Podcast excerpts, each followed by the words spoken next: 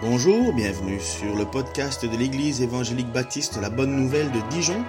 Nous sommes situés aux 5 rues du lycée à Dijon. Vous pouvez trouver des informations sur notre Église sur le site internet www.la-bonne-nouvelle.org. Passez une excellente journée ou soirée. Comme je vous ai dit, le passage qu'on aborde aujourd'hui est un des passages bibliques les plus contestés. Il est contesté parce que, non pas dans ce qu'il enseigne, mais parce que euh, nous ne trouvons pas dans les manuscrits les plus anciens. Alors ça nous perturbe. Alors j'ai pris euh, la première image, c'est ma note de bas de page de ma Bible. Alors je sais que on n'a pas, milité ici pour que chacun vienne avec sa Bible en papier. Voilà, on est dans une autre époque.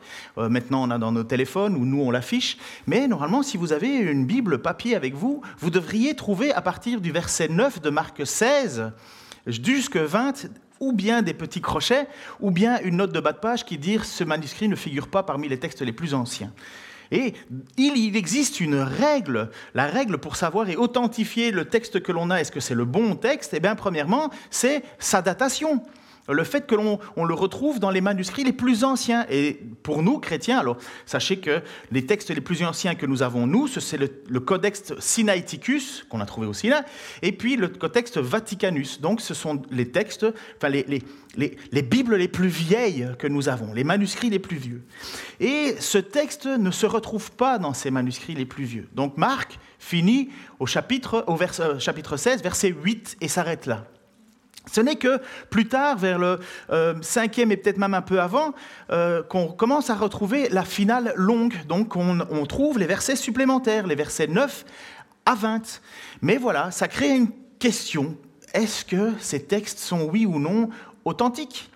Sont-ils inspirés? Viennent-ils de Marc? Fait-il partie de l'ensemble? Est-ce que c'est ce que Dieu voulait nous, communiquer? Donc quand le canon a été fixé, donc le canon ça veut dire ce que l'on croit comme étant les textes bibliques inspirés, donc on a rejeté l'évangile de Judas, on a rejeté l'évangile de Marie, on a rejeté plein de choses parce qu'on a dit non, c'est pas inspiré. Et quand le canon a été fixé, ils ont fixé ce texte dans votre Bible. Mais on doit être honnête, on doit accepter qu'il y a un questionnement.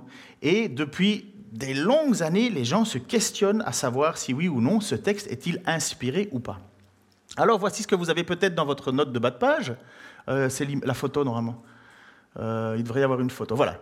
Ah bon, tant pis. Oui, plusieurs manuscrits et des meilleurs ne contiennent pas les versets 9 à 20. Certains ont une version plus courte de la fin de l'évangile mais elles firent aux compagnons de Pierre un bref récit de tout ce qui leur avait été euh, annoncé. Ensuite, Jésus lui-même lui fit porter par eux, de l'Orient à l'Occident, le message sacré et incorruptible du salut de l'Éternel, voire introduction finale de Marc. En fait, il existe plusieurs finales en même temps. Et c'est perturbant. Alors, toute la semaine, alors je me suis dit, bon sang, pour mon premier message, mon retour à la prédication, je me colle un truc super difficile. Mais j'étais tellement content de enfin reprendre la prédication que j'avais encore pas mal d'énergie pour ça. J'ai vraiment cherché, essayé de trouver le plus que je pouvais pour, pour être convaincu de ce que je vous enseigne. Mais je vais vous dire un truc difficile. Les meilleurs érudits n'arrivent pas à se mettre d'accord des frères, des sœurs qui aiment le Seigneur, qui ont une piété profonde, qui, veulent vraiment être comme nous l'avons fait. On prie avant pour Seigneur que ta parole, uniquement ta parole, ils n'arrivent pas à se mettre d'accord sur ce texte. Est-ce qu'on le prend ou est-ce qu'on le comprend? On ne le prend pas. Et honnêtement, c'est difficile. J'espère que nous sommes comme l'auteur de l'Épître aux Hébreux nous dit. Ne soyez pas comme des jeunes enfants à qui on donne du petit lait, mais soyez capables de prendre de la nourriture solide. Ça veut dire qu'à un moment, notre foi, il faut qu'elle soit solide. Est-ce que ta foi, elle est basée sur tes émotions? C'est pas solide. Est-ce que ta foi, elle est basée sur les petits versets que tu reçois le matin euh, par Internet ou par SMS sur ton application et que tu te nourris de ça? Ta foi ne sera pas solide. Est-ce que ta foi se base uniquement sur les messages qui disent, voilà, euh, les sept clés pour la réussite? Ta foi ne sera pas solide. Ta foi sera solide à partir du moment où tu prendras l'entièreté de l'Écriture et que tu seras prêt à, la, mettre en confrontation avec le, monde autour de toi. Et si le texte, et si on entend que voilà, il existe des, différences, des particularités sur notre texte, eh bien, acceptons-le parce que ça ne remet pas du tout en cause le message global. 99,99% de la Bible est totalement fiable. Et depuis la découverte des manuscrits à la mer morte, la fameuse texte de Qumran, en fait, on a fait un bond dans la critique sexuelle et finalement on a retrouvé des textes hyper anciens. Et à l'époque, pour ceux qui étaient vivants en 47, je ne sais pas, tu étais né avant 47, euh, ma chère Jeannette? Oui, bon, on avait au moins quelqu'un qui était là. Euh, Qumran, la découverte des manuscrits de Qumran, c'était quelque part euh, l'information. Parce qu'on allait pouvoir, ou certains s'attendaient en disant, on va enfin pouvoir montrer qu'ils ont manié les textes, qu'ils ont triché, qu'ils ont falsifié. Vous en entendez encore parler, vous, de Qumran? Mais non, parce que ça ne plaisait pas, euh, parce que ce n'était pas modifié.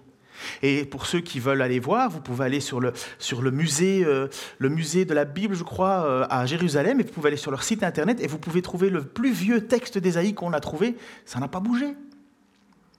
Il y a quelques petites variantes parce que les copistes parfois, euh, ce n'étaient pas des photocopies, hein, c'est des gens qui recopiaient, recopiaient parfois. Et vous savez, pour ceux qui, qui ont fait un petit peu d'hébreu, un petit iota, quand Jésus parle que pas un iota de cette parole doit passer, un iota c'est une petite virgule au-dessus d'un mot. Et bon, quand vous faites des copies, parfois, ça vous arrive euh, des coquilles, comme on appelle. Bien qu'ils étaient super scrupuleux, mais une coquille, puis une, recopier une copie, puis recopier, ben voilà. Donc, euh, mais 99,99% de la Bible n'a pas de problème, sauf le texte, qui est une grosse section, hein, parce qu'on parle de 11 versets, pose questionnement. L'Épître aux Hébreux donc nous parle de chrétiens qui ont besoin de marcher avec de la nourriture solide et j'espère que ce que l'on va prendre comme moment ne va pas être quelque chose qui va vous mettre en désarroi. Au début de ma vie étudiante, donc, euh, euh, donc quand j'ai commencé l'Institut biblique belge, je ne croyais pas du tout que ces versets devaient faire partie de la Bible. J'avais pris un crayon, une latte et j'avais fait une grande croix en disant pas inspiré.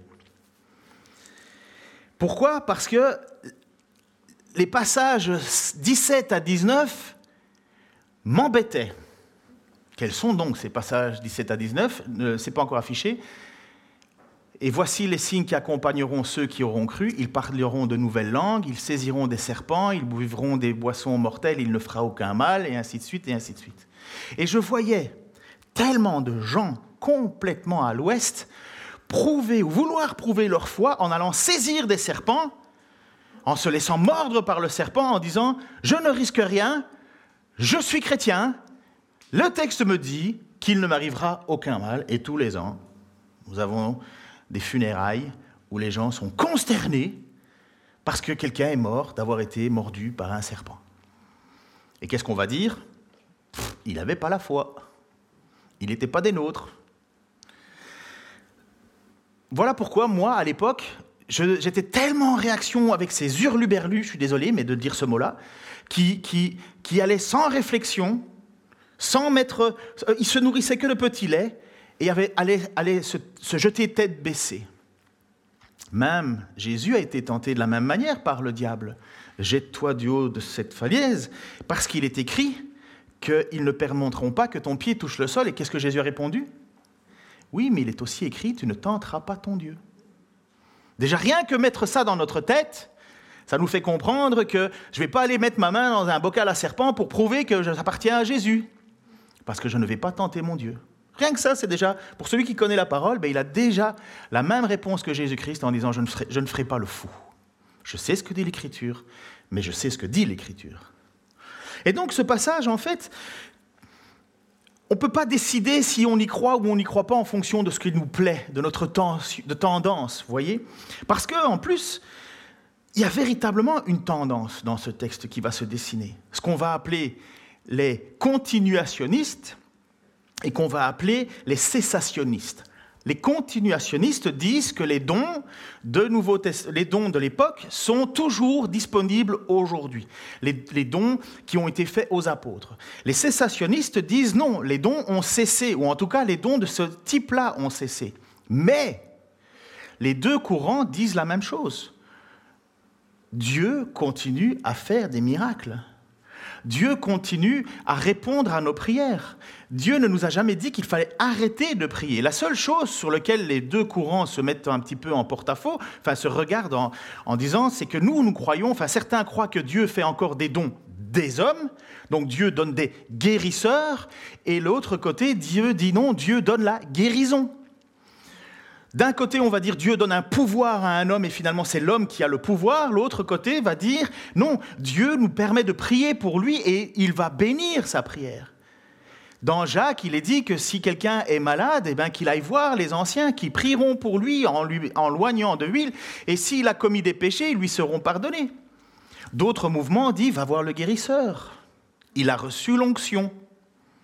Voilà deux courants qui sont devant nous. Nous sommes dans le courant cessationniste, nous. Nous croyons qu'il y a pas la même chose que l'époque. Et vous allez voir, on va revenir tout à l'heure. Mais moi, je crois que le mot cessationniste est mal utilisé. Parce que ça voudrait dire qu'on ne croit plus au miracle. Enfin, ça donnerait l'impression que d'un côté, il croit tout ce qui est de l'esprit, et de l'autre côté, on ne croit rien de ce qui est de l'esprit. Ça, ça c'est toujours comme ça. Hein. On se regarde toujours par les extrêmes. Euh, si t'es pas blanc, t'es noir. Et c'est toujours comme ça. Mais je crois qu'il existe une transition, moi. Je, vois bien qu'on n'est plus à l'époque des apôtres avec des miracles qui se passaient, mais de façon extraordinaire. Et d'ailleurs, il faut que vous sachiez que dans le livre des actes, il n'y a que les apôtres qui font des miracles, plus Pierre et euh, Philippe et Étienne, qui sont des gens sur qui, au, chapitre 6 du livre des actes, les apôtres ont imposé les mains parce qu'ils avaient trop de boulot. Et ils leur ont confié une mission, mais vous n'avez pas de miracle qui est organisé ou qui est fait par n'importe qui. C'est bien par le canal des apôtres et c'est bien par le canal sur lequel les apôtres ont imposé les mains. Ce n'est pas tout le monde. Et nous allons voir cela aussi encore dans ce texte. Nous ne sommes pas, nous ne sommes pas des sensationnistes, en tout cas pour ma part, hein, fermés on ne va pas dire Dieu ne guérit plus, Dieu ne fait plus de miracles comme nous entendons. Et il y a eu un courant qui s'appelait euh, le courant des libérales, le courant libéral. Donc, euh, c'est les protestants libéraux qui disaient, dès qu'ils voyaient un miracle, ils supprimaient ou ils disaient c'était juste une pensée parce qu'eux, ils ont rejeté tout miracle. J'espère que quand vous priez Dieu, vous vous attendez à Dieu. S'attendre à Dieu, c'est s'attendre à un miracle, à une action divine de Dieu dans nos vies. On prie pour les malades et on espère que Dieu guérit le malade. Mais nous ne voulons pas prouver que nous sommes touchés par Dieu parce que toute personne que je vais toucher va être guérie puisqu'il est dit que si je prie ou si je touche, eh ben, il va être guéri. Alors il y a très peu d'élus. Hein.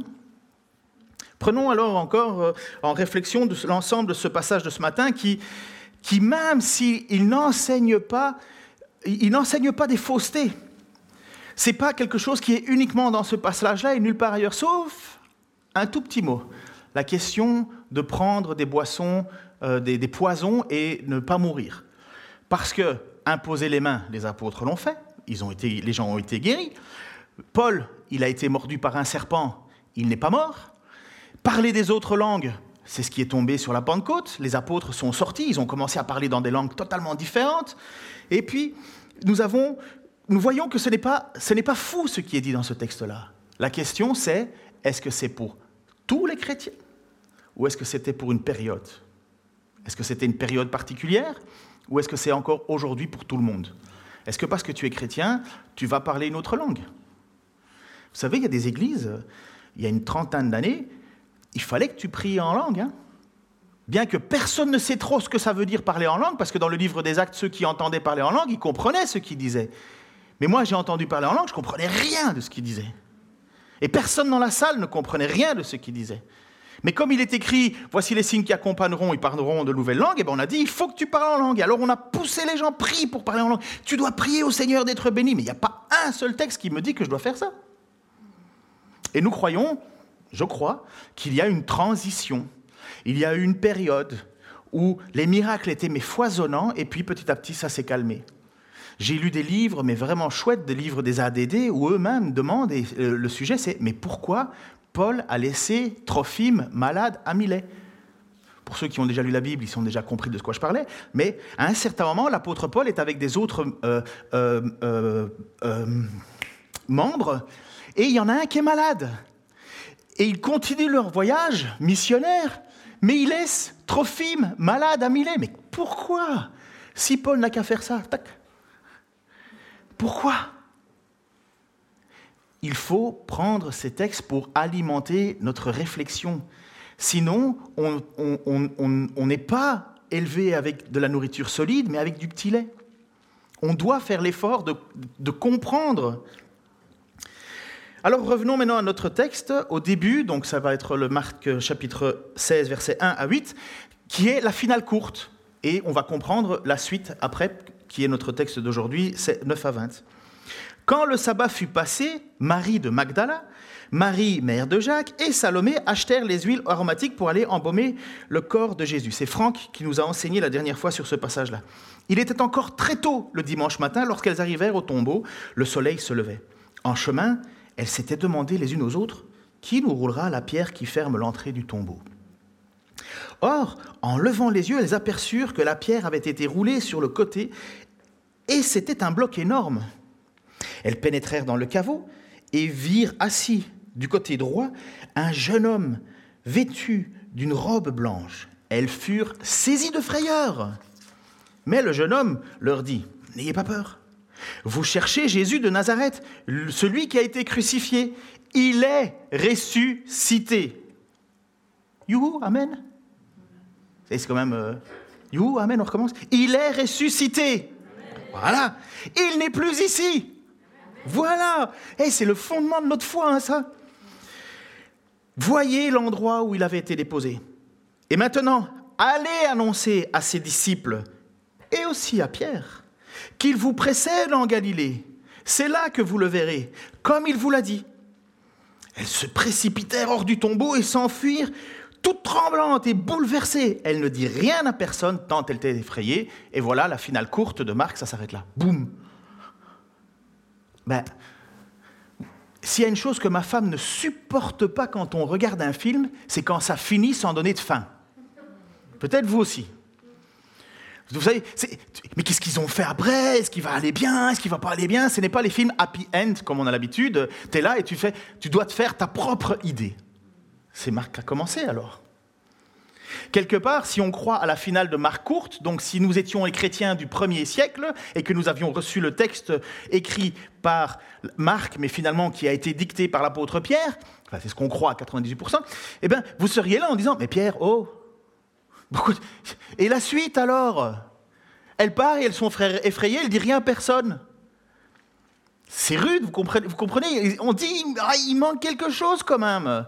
Certains pensent que de cette finale courte, on a perdu une page, que finalement une page a disparu. Et, que ce qui a été dicté n'a pas été transmis, donc ça a été recopié avec la finale euh, courte. Et on est là dans la. Ou bien est-ce que Pierre a voulu nous bouleverser? Est-ce que, est-ce que fallait qu'on reste dans l'effroi, dans le. Mais alors Et sous-entendu, il faut que tu prennes une décision d'y croire ou de ne pas y croire. C'est possible. C'est possible.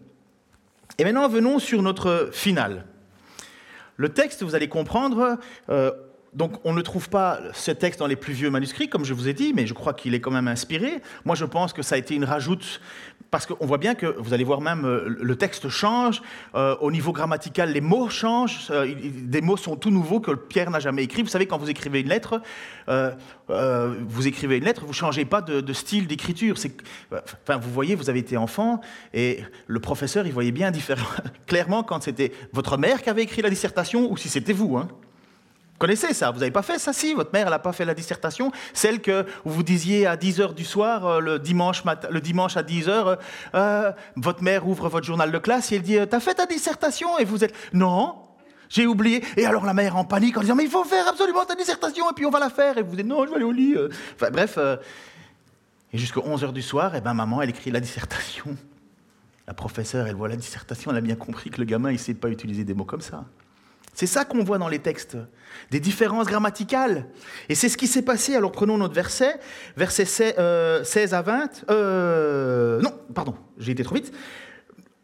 On va prendre comment Matthieu termine son histoire. Donc Marc, ça s'arrête brusquement. Matthieu, l'évangéliste Matthieu, lui va continuer son histoire. Voici, voici ce qu'il va dire. Les onze disciples se rendirent en Galilée. Vous voyez que l'ange a dit euh, allez dire à Pierre et aux autres d'aller en Galilée. Et là, Matthieu continue le récit. Les onze disciples se rendirent en Galilée sur la colline que Jésus leur avait indiquée. Dès qu'ils l'aperçurent, ils l'adorèrent. Quelques-uns, cependant, eurent des doutes. Vous allez voir, le doute va continuer à être là. Alors Jésus s'approcha d'eux et leur parla ainsi. J'ai reçu tout pouvoir dans le ciel et sur la terre. Allez donc dans le monde entier, faites des disciples parmi tous les peuples, baptisez-les au nom du Père, du Fils et du Saint-Esprit, et apprenez-leur à obéir à tout ce que je vous ai prescrit. Et voici, je suis moi-même avec vous chaque jour jusqu'à la fin du monde. Premièrement, la raison pour laquelle on fait des prédications, c'est parce que le texte nous dit qu'il faut faire des disciples et leur enseigner à obéir. C'est pour ça que depuis toujours, il y a des, gens qui enseignent, enseignent, enseignent la Bible. Et lorsqu'il est dit, et voici, je suis chaque jour avec vous jusqu'à la fin du monde, je vous en prie, ne faites plus l'erreur de dire là où il est dit, là où un ou deux, quand on est très peu dans une église, là, en disant, ouais, on est peut-être trois à la réunion de prière, mais pas grave, Jésus a dit, euh, là où deux ou trois sont réunis, je suis avec vous. Jésus est toujours avec nous. Il ne faut pas être deux ou trois ou peut-être quatre en disant Ah, Jésus, il est là qu'à moitié. Euh, on téléphone vite à quelqu'un en disant Viens parce qu'il faut être deux ou trois là. Jésus n'est pas là. Ah. Ça, c'est ce qu'on appelle sortir un texte de son contexte pour en faire un prétexte. Non, si vous voulez avoir l'assurance que Jésus est là, il a dit Je serai avec vous. Jusque Voilà, la fin du monde, c'est pas encore arrivé. Hein. Il l'a dit, c'est une assurance.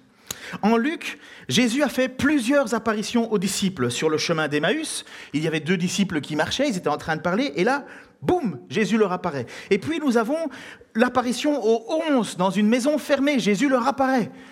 Boum, il est là. Et puis nous avons, dans Jean, il y a le fameux Thomas, dont on dit comme douter comme Thomas.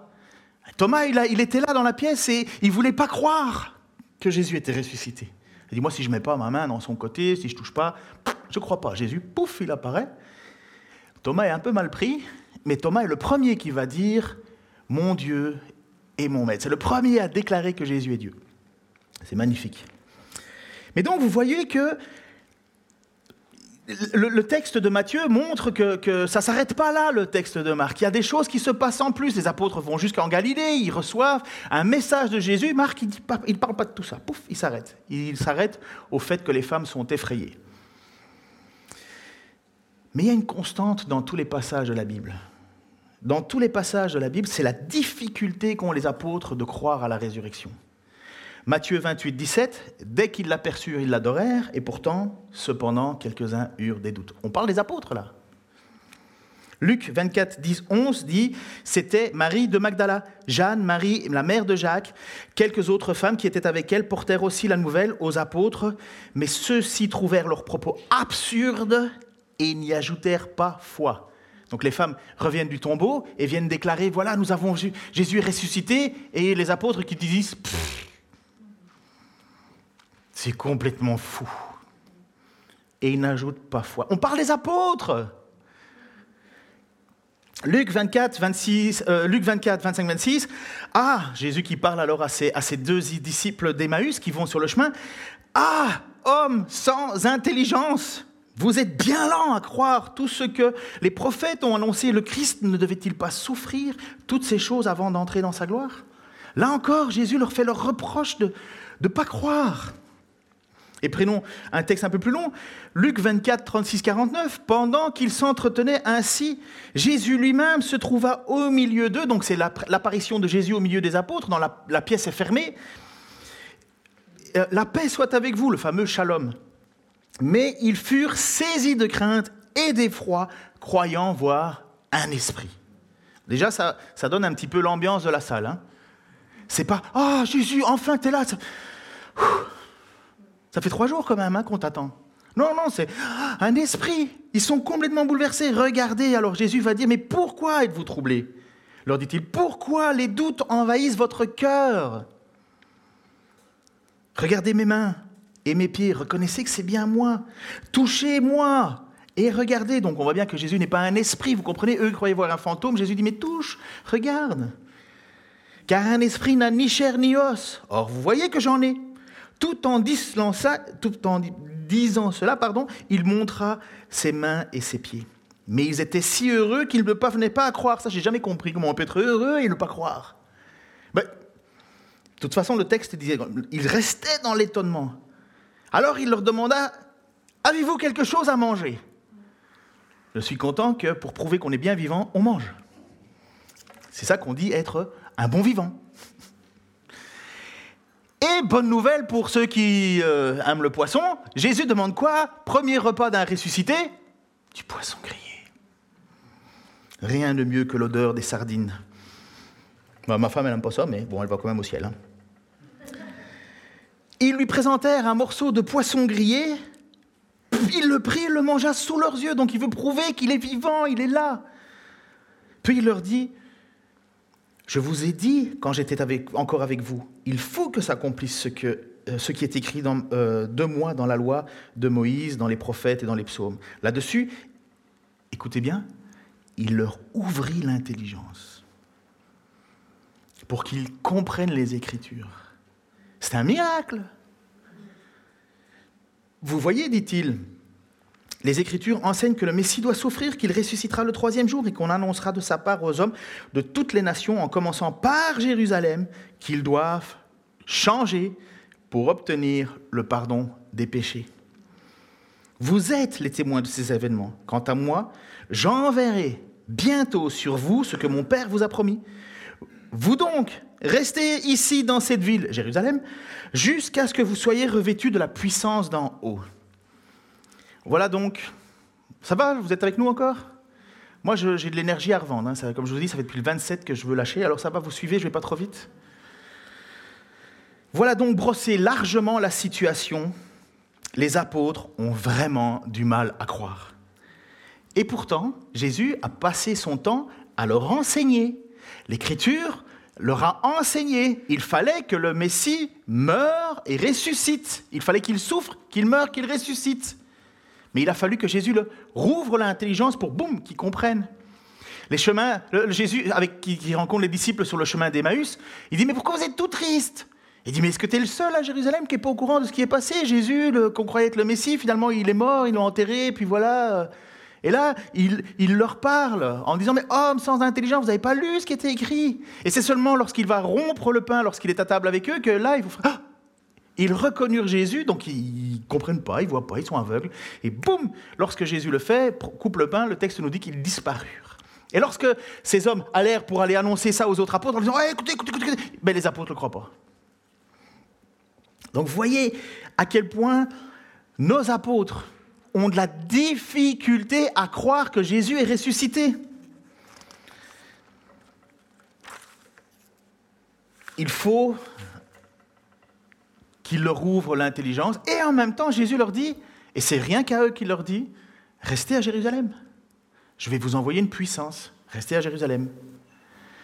C'est pas à toi qu'il a dit qu'il faut que tu ailles à Jérusalem pour recevoir une puissance. Pourtant, c'est bien ce que Jésus enseigne.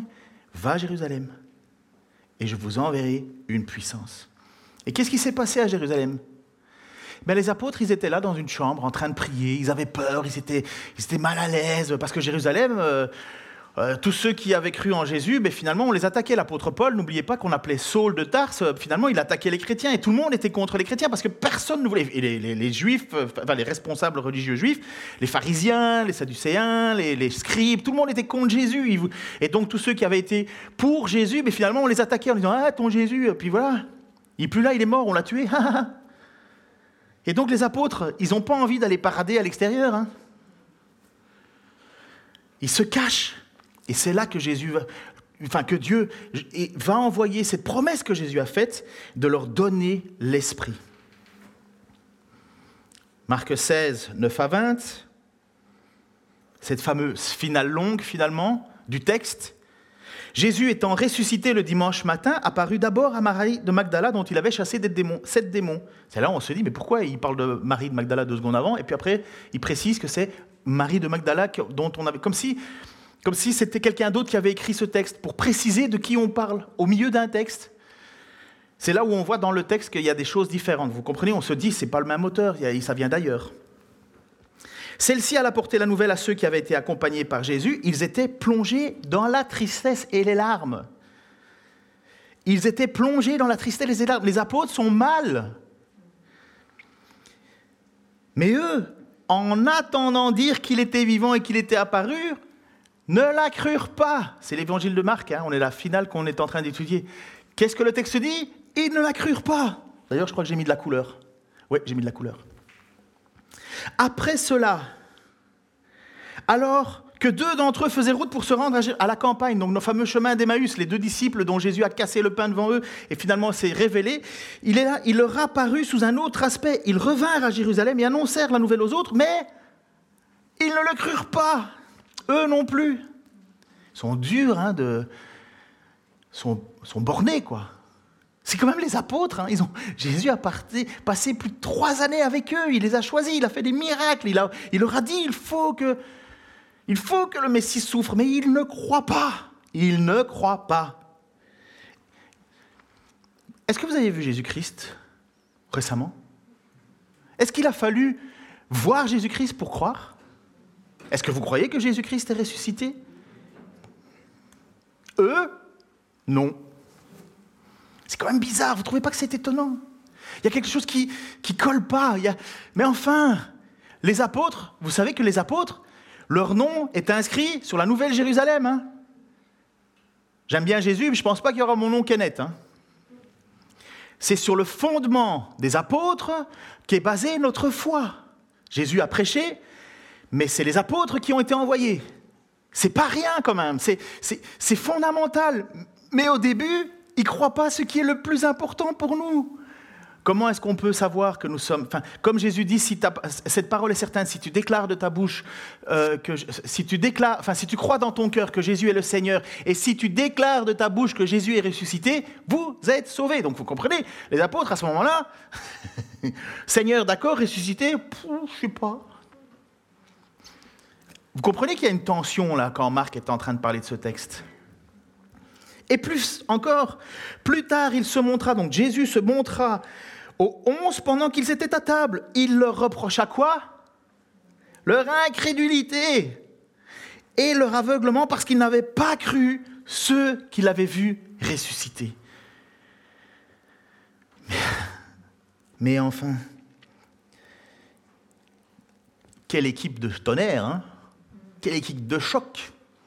Bravo Jésus. Hein. Enfin, c'est pas Jésus le problème. Bravo les gars. Vous êtes là, vous mangez tranquille, on vous dit que je suis ressuscité.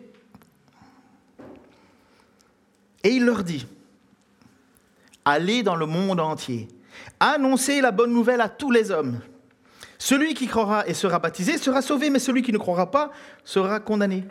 Voici les signes miraculeux qui accompagneront ceux qui auront cru. En mon nom, ils chasseront des démons, ils parleront des langues nouvelles, ils saisiront des serpents venimeux, et s'il leur arrive de boire un poison mortel, cela ne causera aucun mal. Ils imposeront les mains des malades, et ceux-ci seront guéris. Après leur avoir ainsi parlé, le Seigneur Jésus fut enlevé au ciel et s'assit à la droite de Dieu. Quant à eux, les apôtres, ils s'en allèrent enfin, et qu'ils ont compris, proclamer la parole en tout lieu. Le Seigneur travaillait avec eux, on parle toujours des apôtres, et confirmait leur prédication par les signes miraculeux qui l'accompagnaient.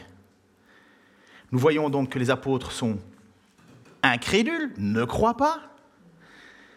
Jésus va leur reprocher, mais il va quand même les envoyer en mission. Et il va leur demander d'annoncer la bonne nouvelle, l'évangile. Et la bonne nouvelle, c'est Dieu te demande de changer de vie pour te faire pardonner, et la preuve qu'il accepte ton pardon, Jésus-Christ est mort à ta place, mais Jésus-Christ est ressuscité. Si Jésus-Christ ne ressuscite pas, ça veut dire que Jésus-Christ ne paye pas pour tes fautes. Ça veut dire qu'il est condamné pour ses propres fautes. Parce que le péché entraîne la mort. Celui qui n'a jamais péché, la mort ne peut pas le retenir. Jésus-Christ est ressuscité, ça veut dire que Jésus-Christ était sans péché. Mais comme Jésus est mort à ma place, puisque, puisque je dois avoir foi, ben, comme Jésus ressuscite, c'est parce que Jésus prend mon nom, prend ma personnalité, prend mon être avec lui me, et offre sa vie pour moi. Le mort ne peut pas le retenir. Et donc moi, je suis ressuscité avec lui. J'ai rien fait. J'ai juste cru que Jésus était mort pour mes fautes. Mais quand il ressuscite, je ressuscite avec. Si Jésus n'est pas, ressuscité, je ne suis pas sauvé. Donc vous comprenez que le message, il est super important. Et pourtant, les apôtres, ils ne le croient pas au début. Et il faudra partir en mission. Et il faudra qu'ils annoncent cette bonne nouvelle. À qui? À des juifs, premièrement, en Galilée, au bout du monde. Et qu'est-ce que fait à ce moment-là Eh bien, Jésus leur donne une puissance qui... Est-ce que c'est... Voilà où on en est? Est-ce que c'est pour eux ou c'est pour tout le monde? Est-ce que c'est vrai, c'est les apôtres qui ont reçu cette puissance ou est-ce que c'est tous les chrétiens du monde entier? J'ai tendance à croire aujourd'hui, avec beaucoup d'autres prédicateurs, que c'est, voici les signes qui accompagneront ceux qui auront cru. On parle des apôtres qui n'ont pas cru.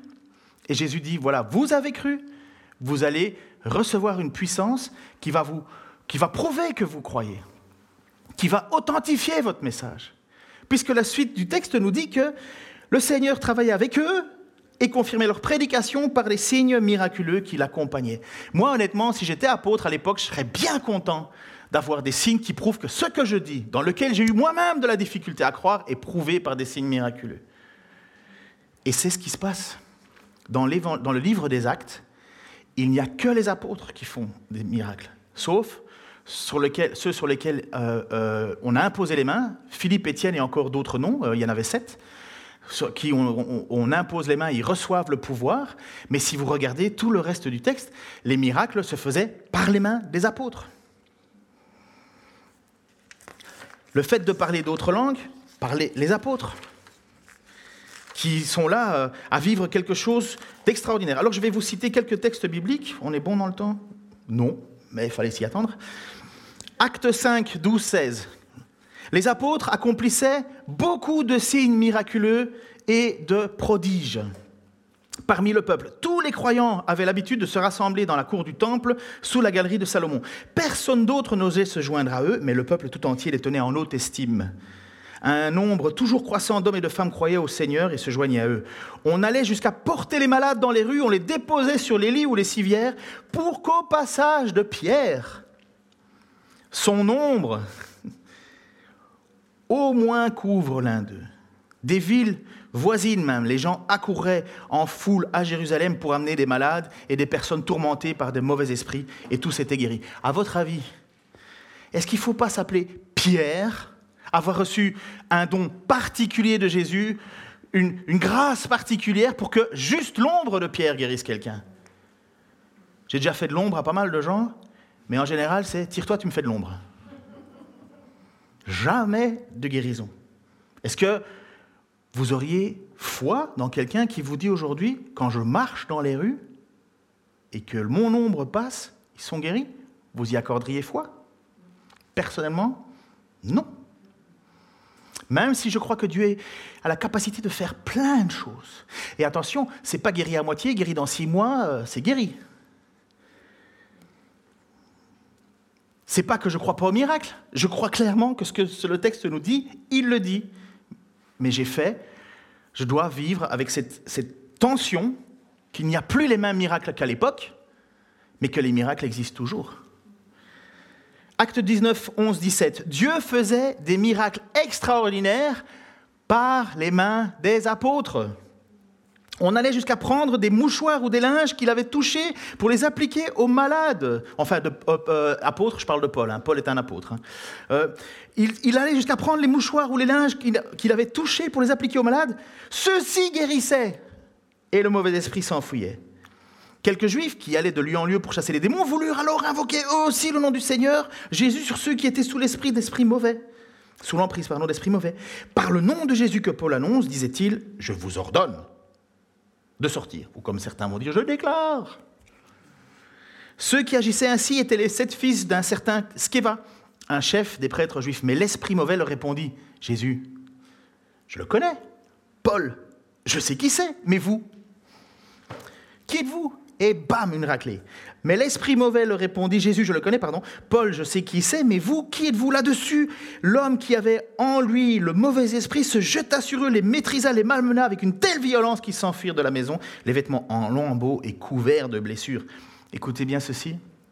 Cet incident fut connu de tous les habitants d'Éphèse. Juifs et Grecs furent tous saisis de crainte. Le nom du Seigneur fut l'objet d'un grand respect. Parfois, quand j'entends des gens dire des trucs, j'ai pas l'impression qu'il y a un grand respect. Les fils de Skeva ont dit Ah ben tiens, ils ont le pouvoir, je vais y aller. Tu n'as pas fait preuve d'un grand respect. On ne prend pas le nom de Dieu en vain. on ne fait pas n'importe quoi avec le nom de Dieu. Ça reste quand même le troisième commandement. Hein. Acte 8, excusez-moi, c'est des lectures, mais c'est tellement important ce texte-là. Les croyants qui s'étaient dispersés parcouraient le pays en proclamant le message de la bonne nouvelle. On est dans Acte 8, 4 à 24. Philippe, le fameux euh, euh, personne, enfin, diacre mandaté par les apôtres sur qui on a prié et, imposé les mains. Les apôtres ont imposé les mains au chapitre 6, là on est au chapitre 7, 8. Euh, Donc les apôtres imposent les mains pour leur donner leur pouvoir.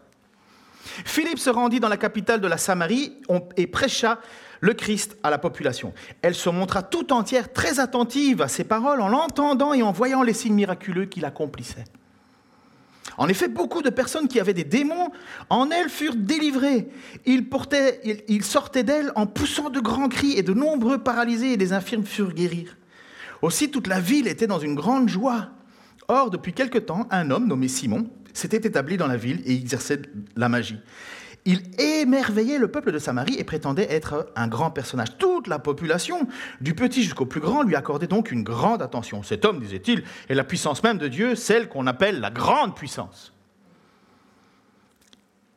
S'ils s'attachaient ainsi, ainsi à lui, c'était parce que depuis assez longtemps, il les étonnait par des actes de magie. Mais quand ils crurent Philippe, qui leur annonçait la bonne nouvelle du règne de Dieu et de Jésus-Christ, ils se firent baptiser tant les hommes que les femmes. Simon lui-même, écoutez écoutez, hein. Simon, le magicien, hein. Simon lui-même, euh, pardon, Simon lui-même crut et fut baptisé. Dès lors, il ne quittait plus Philippe, émerveillé par les signes miraculeux et les prodiges extraordinaires qui s'accomplissaient sur ses yeux le genre de personne que l'on peut parfois connaître qui, s'il n'y a pas de miracle, tu ne me vois pas. S'il y a des miracles, je suis là. Moi, il faut du miracle, sinon j'y vais pas. Eh bien, voilà, notre Siméon, c'est le premier. Il, suit Philippe, il veut voir, il veut voir, il est... Ah Écoutez la suite. Quand les apôtres, restés à Jérusalem, apprirent que les Samaritains, les Samaritains c'était particulier, hein, vous comprenez, les Juifs et les Samaritains, ils ne savaient pas. Hein. Euh, et quand les apôtres entendent, quoi, les Samaritains aussi sont touchés par la grâce de Dieu. Les Samaritains aussi sont sauvés. C'était déjà difficile à croire que Jésus est ressuscité, mais si en plus un, un Samaritain... Euh, souvenez-vous que les Juifs, lorsqu'ils prononçaient le mot Samaritain, ils crachaient par terre parce qu'ils avaient dit un gros mot. Hein. Et donc on, on, en est cette situation. Euh, donc quand les apôtres restés à Jérusalem apprirent que les Samaritains avaient accepté la parole de Dieu, ils déléguèrent auprès d'eux Pierre et Jean, deux apôtres. Il leur envoie deux apôtres parce qu'il faut. C'est vrai, les Samaritains croient. En effet, ils n'étaient pas encore. Pardon, dès leur arrivée, ceux-ci prièrent pour les nouveaux disciples afin qu'ils reçoivent le Saint-Esprit. Passage difficile, mais je prêcherai bientôt sur le livre des actes après avoir fait, comme promis, les finances. Ce n'est pas un cancer qui va m'empêcher de parler d'argent. Amen. Pierre et Jean leur imposèrent les mains et ils reçurent l'Esprit Saint. Simon vit que l'Esprit Saint était donné aux croyants quand les apôtres leur imposaient les mains. Alors il leur proposa de l'argent et leur dit, Donnez-moi aussi ce pouvoir pour que ceux à qui j'imposerai les mains reçoivent l'Esprit Saint. Mais Pierre lui répondit, on parle bien à quelqu'un qui, a dit, je crois en Jésus, je me fais baptiser en Jésus, et ainsi de suite. Hein. Mais Pierre lui répondit, que ton argent périsse et toi avec lui, puisque tu t'es imaginé qu'on pouvait se procurer le don de Dieu avec de l'argent.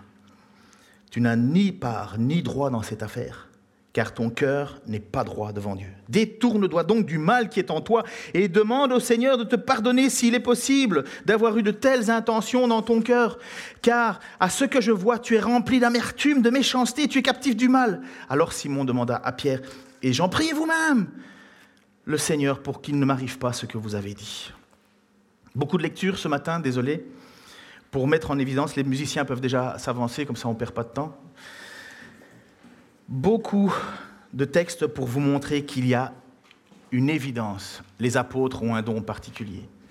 J'ai chaud, je transpire, je ne vais pas mettre un mouchoir, le jeter, et puis pouf Mais j'ai vu, je me souviens, j'étais aux États-Unis en vacances, et il y avait à la télé un gars qui passait le mouchoir sur, son, sur sa figure, et pour 20 dollars, tu pouvais recevoir le mouchoir et être guéri. À votre avis, est-ce que le Seigneur est là derrière? Et pourtant, ils prennent des passages bibliques. Hein. Si on prend que du petit lait, vous allez vous faire balayer. Simon, le magicien, croyait et était émerveillé par ces trucs. Et les miracles qui se passaient, ils se passaient bien authentiquement. C'était des vrais miracles. Et il avait dit, oui, oui, je crois, je crois, je crois. Je veux être baptisé aussi. Et je veux voir des miracles. Et je, resterai toujours avec vous, euh, Philippe. Parce que, oh, les miracles. Et quand les apôtres, ils arrivent, il se fait jeter. Parce que sa foi n'est basée que sur quelque chose. Il veut ça, il veut ce don, il veut ce don. Lorsque Pierre va écrire plus tard, il va parler des dons qui doivent être utilisés, c'est le don de la parole, la proclamation de l'évangile. Et c'est ce qui est dit dans Luc chapitre 24, versets 44 et 48, et c'est mon dernier texte. Puis il leur dit, Voici ce que je vous ai dit quand j'étais encore avec vous. Il faut que s'accomplisse tout ce qui est écrit de moi dans la loi de Moïse, dans les prophètes et dans les psaumes. Là-dessus, il leur ouvrit leur intelligence pour comprendre les Écritures.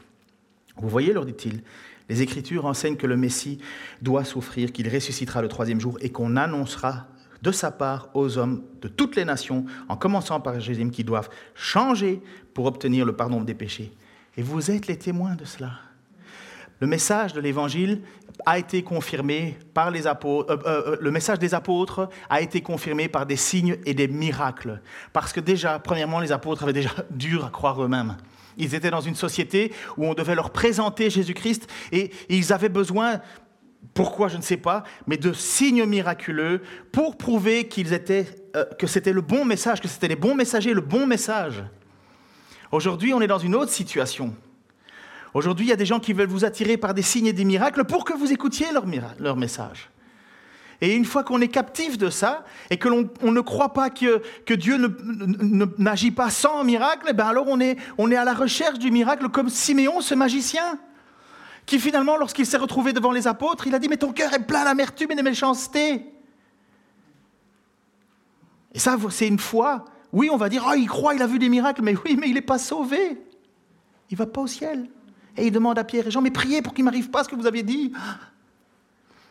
Alors je crois à la fidèle de Marc. Je crois que Marc 16, 9 à 20, que c'est bien des textes inspirés, parce que j'ai vu les apôtres, et enfin j'ai vu, je crois que les apôtres ont fait des miracles extraordinaires. Je crois que Paul a saisi un serpent, qu'il a été mordu sur l'île de Malte, et puis qu'il n'était pas, il a rien eu. Je sais, il n'y a aucun texte qui parle de la boisson, il n'y a personne, aucun texte dans l'Écriture qui, cite, et je ne vais pas baser ma foi sur un passage biblique, juste en disant, vas-y, bois un petit poison, on verra. Je ne fais pas ça. Mais il y a une chose que je sais. Je crois que Jésus-Christ est le Seigneur qu'il est ressuscité le troisième jour, comme le déclarent les Écritures, comme le déclaraient les prophètes, les Quand je lis l'Écriture, j'ai foi, j'ai foi, j'ai foi en tout ça. Et surtout, et je vous le dis encore une fois, c'est parce que vous allez passer des moments de souffrance, des moments de difficulté, des moments de, de, persécution, des moments de doute, et que vous allez continuer à croire, malgré tout, que vous avez l'assurance de votre salut. L'apôtre Paul a dit, si je dois me vanter de quoi que ce soit, je vais me vanter de mes faiblesses. J'ai été rejeté, abandonné, mis en prison, frappé. Euh, mais la preuve que je suis sauvé, c'est que je persévère. Je persévère. Je persévère. Et si vous avez besoin d'être rassuré dans votre cœur que vous appartenez au Seigneur, demandez-vous cette simple question. Qu'est-ce qui vous ferait quitter Jésus-Christ? Une jambe en moins, la persécution, une douleur, de la, persécution au sein même de votre Église. Est-ce que ça vous éloigne de Jésus? Non, Jésus a dit qu'il sera avec nous tous les jours jusqu'à la fin des temps. Et l'Église, il va y avoir des changements dans les églises, il va y avoir des changements dans le monde. On va être persécuté et tout va être difficile, mais on va s'accrocher et tu vas t'accrocher parce que Jésus a dit qu'il ne t'abandonnera pas. Et que tu, Dieu pourrait décider de ne plus faire de miracles. Dieu pourrait décider, comme il l'a fait à l'époque, de ne plus intervenir pour voir à quel niveau se situe ta foi. Est-ce que c'est un Dieu idole où tu sacrifies quelque chose pour que Dieu te donne Ou est-ce que Dieu est véritablement ton Dieu devant lequel tu plies le genou et tu dis Seigneur, je veux vivre une vie de ressuscité, comme toi-même tu as été ressuscité. C'est un temps de souffrance, c'est un temps de difficulté, c'est un temps dur, mais tu as promis, tu l'as promis, et j'ai confiance en ta parole. Seigneur, fais de nous, fais de moi des adorateurs en esprit et en vérité. J'ai besoin de fonder ma foi, Seigneur, sur ta parole. Seigneur, nous savons aussi que tu peux faire des miracles. Nous savons que tu peux confirmer même la parole de quelqu'un en faisant des miracles. On a vu, on a entendu, Seigneur, des frères, des sœurs nous dire que Dieu était intervenu. Et nous le savons que c'est toi. Mais Seigneur, préserve-nous de tous ces fous qui disent n'importe quoi pour s'attirer à eux une vaine gloire, comme, Simon le magicien qui voulait ce pouvoir et qui ne t'appartenait pas. Seigneur, je te prie que tu fasses de nous des chrétiens solides, qui ne soient pas emportés à tout vent de doctrine, Seigneur, mais que nous puissions en toute occasion, en toute situation, avoir confiance que ta parole ne changera jamais. Merci pour les apôtres que tu as utilisés, que tu as encouragés. Et si tu désires nous encourager, Seigneur, Amen. Mais continue, Seigneur, à marcher devant nous, à marcher derrière nous, à marcher autour de nous. Et que nous puissions, Seigneur, même si nous ne voyons pas, même si nous ne te voyons pas, continuer à marcher comme Abraham par la foi.